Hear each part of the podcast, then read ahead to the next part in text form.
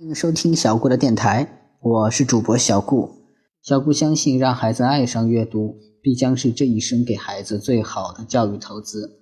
今天，小顾要讲的故事是神速减肥。在城里，除了动物园之外，还有一座动物监狱，也是专门关动物的。在很久以前，人类专门猎杀野生动物，想独霸地球。到笨狼生活的年代，人类已经不像。从前那样愚蠢了。他们当中有的人已经知道，野生动物是人类的朋友，地球是人类和野生动物共同的家园。人类一方面想保护野生动物，一方面又害怕野生动物，就建造动物园，把野生动物关起来。当然，还有一些动物啊，自由的生活在森林里，就像人类自由的生活在城市中一样。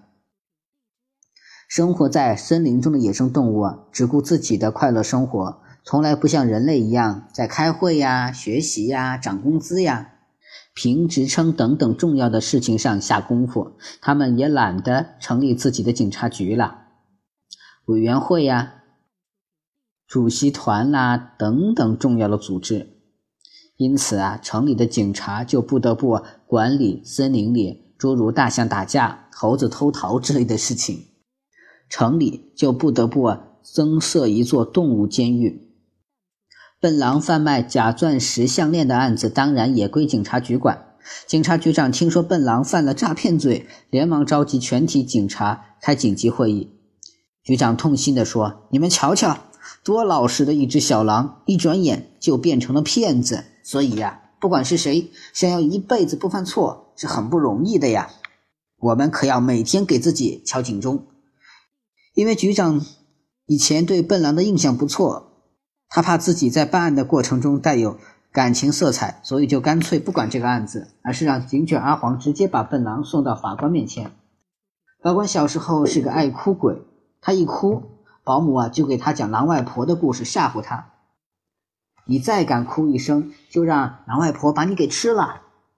法官对狼当然没有什么好印象。法官说：“世界上……”哪有哪只狼不喜欢干坏事呢？这个案子不用审了，马上把他送进监狱，关六个月。这六个月，笨狼的生活过得真不赖。阿黄每天给笨狼送六顿主餐，另加呀十二碟甜点心和一千克水果。头一次来送东西时，阿黄说：“我骗了你的钱，还害你坐了牢，是很不应该的。”笨狼说：“那你快去对法官说，把我放出来呀！”阿黄转转乌溜溜的眼睛，这话可不能对法官说。我当你是好朋友才对你说，你可千万不要说出去。有我在，我保证你这六个月好吃好喝，不受委屈。笨狼听了这话，心里好感动，好感动，眼圈都红了。这以后，阿黄每次送来吃的。笨狼就拼命吃，拼命吃，肚子撑得像面鼓，实在吃不进去了，就把点心塞进嘴里，暂时存着，等肚子里缓过劲儿来，再慢慢往下咽。所以啊，每次笨狼和阿黄告别，都只能打手势，因为他嘴里塞满了东西，没法说话。要是笨狼知道他隔壁牢房里的大象、长颈鹿和老虎正饿得肚皮贴肚皮。骨头跟骨头打架，就不会这么傻吃了。笨狼不知道这些好吃好喝的东西啊，并不是阿黄掏钱买的，而是他从关押的别的动物的牙缝里夺来的。六个月过去后，笨狼变得肥肥胖胖。刑满释放那天，监狱长拿着花名册站在院子里，大声喊：“长颈鹿！”一根竹竿长着四条腿。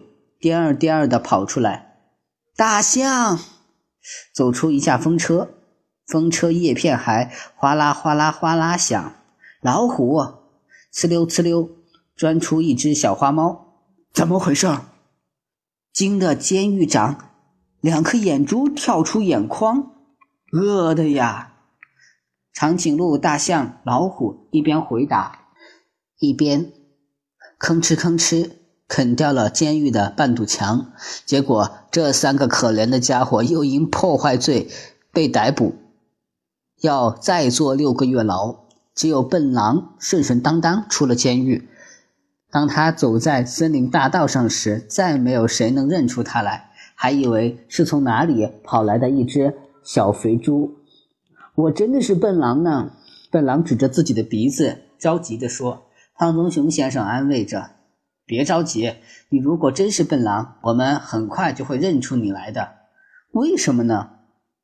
小松鼠天真的问：“因为有些傻事情，只有我们的笨狼才干得出来呀。”山羊妈妈笑呵呵地说：“你先回家收拾收拾吧，瞧你多脏呀！”聪明兔说：“聪明兔已经从那双快活的眯眯眼、那对尖尖的小耳朵和笨狼胸前挂着的小木牌上认出了自己的好朋友了。”笨狼和大家道了别，像个球似的咕噜噜滚走了。要不是墙上写着自己的名字，笨狼真不敢相信这是自己的家。显然，房门太小了，任笨狼怎么塞也没法把自己塞进去。笨狼坐在门前的草地上，双手托着下巴，认真的想开了：“这是我的家，我就一定能进去的。进不去啊，就一定不是我的家。比如说小蚂蚁的家，我就进不去。可是不对呀，山羊妈妈的家不是我的，我怎么又进得去呢？这墙壁上明明写着我的名字嘛，是我的家。”我为什么进不去呢？我没听说过有谁放着好好的房子不住，把家安在房子外面呀。笨狼踮起脚尖，从窗口往里瞧。小床、花书包、旅游鞋都是自己的，没错。以前我就住在这里，可是现在为什么我住不进去了呢？现在的我不是以前的我了吗？对呀，住在以前这里的是笨狼，现在我不是笨狼了。胖棕熊先生叫我什么来着？哦，对呀，对呀，小肥猪。我是小肥猪，我不是笨狼。不不不，我是笨狼。笨狼就这么翻来覆去的想，最后他在心里对自己说：“我不是小肥猪，因为我知道我不是，但是我也不是笨狼，因为这房子证明我不是。我不知道我是谁，这个可以先不去管它。我现在想知道啊，笨狼到哪里去了？”因为我怪想他的。笨狼一低头，看见了胸前挂着的小牌子，哈哈，我就是笨狼，一点不错。笨狼对房子说：“你不让我住啊，我就不住，我自己造一座小房子住。”笨狼动手建起房子来，他想自己造的房子一定装得下自己。地基砌好了，笨狼站在地基中央，试一试，看装不装得下自己。他站进去啊，就再没出来，因为他想，这房子反正是给自己住的，一会儿砌好了还得进门来，不如现在就在房子里不出去。全凭自己造一座房子，可不是一件容易的事。笨狼站在房子中间，往四面垒砖头和土坯，他从早一直干到晚，累得腰酸背痛。总算把房子砌好了，现在只剩下房顶上最后一个窟窿了。笨狼把脑袋伸出房顶，对满天的星星说：“晚安，我可以好好睡一觉了。”真累呀！笨狼把房顶堵上了，他没有听到星星们正在笑他。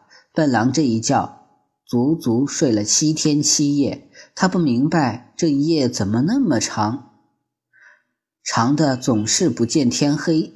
笨狼坐在黑暗中，睁着眼睛盼天亮，盼累了接着睡，睡够了又睁大眼睛接着盼。突然，笨狼听见了聪明兔的声音：“笨狼，笨狼！”笨狼从地上噌的跳起来，大声喊：“聪明兔，我在这里！”他想打开门去见聪明兔，这才发现，原来忘记给小屋造门了，更别说窗子。难怪这一夜这么长，原来我把白天关在外面了。笨狼拍拍自己的脑袋，笑嘻嘻地说：“他要是知道了这已经是第八天的上午，准会叫起来。哎呀，我睡了一个星期嘛，一个星期有那么多天，那么多天我没吃好吃的东西，这哪行？”聪明兔啊，看见草地上立着一座古怪的圆塔，里面传来了嗡嗡嗡的声音，觉得好奇怪。就连蹦带跳的去找胖棕熊先生、山羊妈妈和小松鼠。大家七手八脚的把圆塔拆开，往里一瞧，哎呦，这不是笨狼吗？没错，就是啊，原先那个精精神神的小笨狼，他把自己关在塔里，以神奇的速度减去了一身肥膘。现在再也没有谁会啊错把它当成一只小肥猪了。笨狼轻轻松松走进了自己的家，睡在了自己的小床上，床底下的旅游鞋也很合脚。好了，神速减肥这个故事就到这里讲完了。希望大家能喜欢小顾讲的故事，也希望大家能一直收听我的电台。谢谢大家的收听了。